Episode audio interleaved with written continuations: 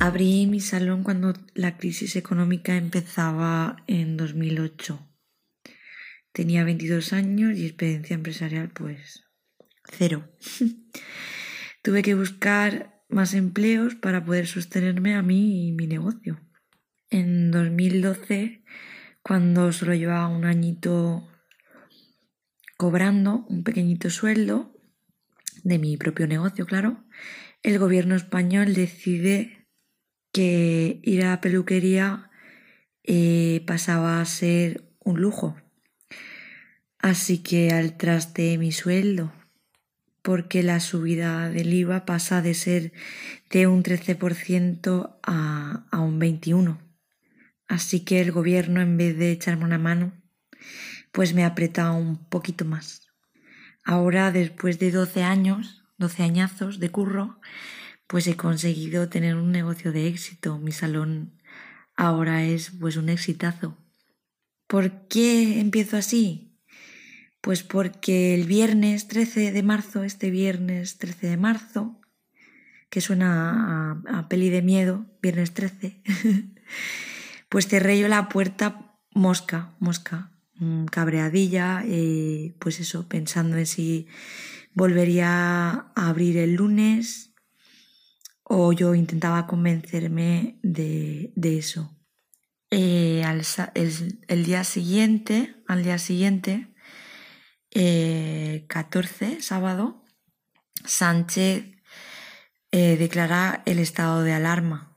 A mí me hubiera gustado ponerme una cámara en la cara en ese momento para verme después, porque yo creo que mi cara fue desencaje total sobre todo cuando dijo qué tipo de negocios eran de primera necesidad y que las peluquerías estaban incluidas.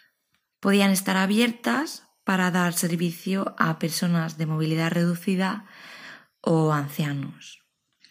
Os vais a creer que soy una chunga, pero no es que soy una chunga y no quiera ayudar a este tipo de personas, todo lo contrario, lo haría a ojos cerrados, aunque me contagiase ¿no? un, un virus peor, vamos, que no, no es eso ni muchísimo menos, sobre todo, ni muchísimo menos, vamos. Lo que me había dado cuenta era de que el gobierno volvía a dejarme con el culo al aire y en plena crisis otra vez. ¿Por qué? Porque ahora al ponernos eh, como primera necesidad quedaba bajo nuestra responsabilidad las pérdidas de nuestros negocios el gobierno pretendía que con un 1% de nuestra clientela, que son este tipo de personas que él ponía con movilidad reducida y, ancianos, sostuviésemos nuestros negocios sin ninguna ayuda económica por parte del Estado, vamos. Una medida que no solo nos dejaba en la quiebra, sino que también eh, nos dejaba expuestos al virus, pudiendo contagiar también a personas a las más vulnerables. Esa misma noche me puse en modo acción, porque yo en mi casa soy la justiciera y no iba a ser menos ahora. A ver, con la salud de uno no se juega, ni con la de nadie, pero tampoco con el pan. Me puse en contacto con colegas del gremio, del gremio y empezamos un movimiento brutal. Redes, televisión, radio, alucinante. El movimiento se llamaba Quiero que mi peluquero se quede en casa.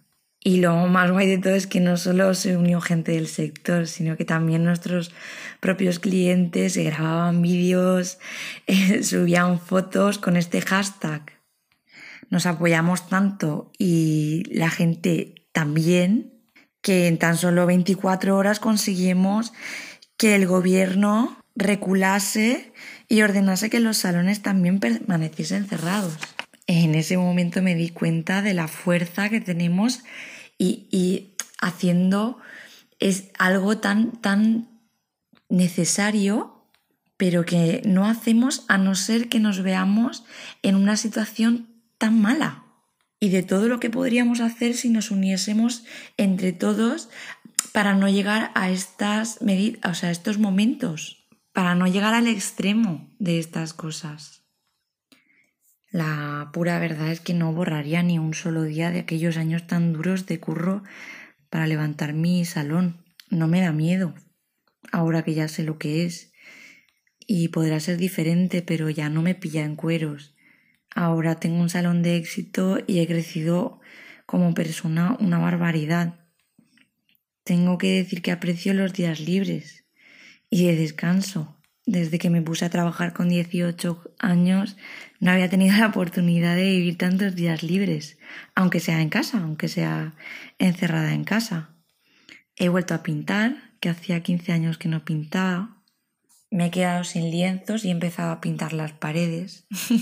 y bueno, claro que echo de menos poder abrazar a mi familia pero la verdad es que tengo la suerte de poder pasar mi confinamiento con alguien a quien abrazar, con alguien con quien reír, discutir e incluso bailar. Gracias, Chimito. Y nada, un besazo fuerte a todos y fuerza.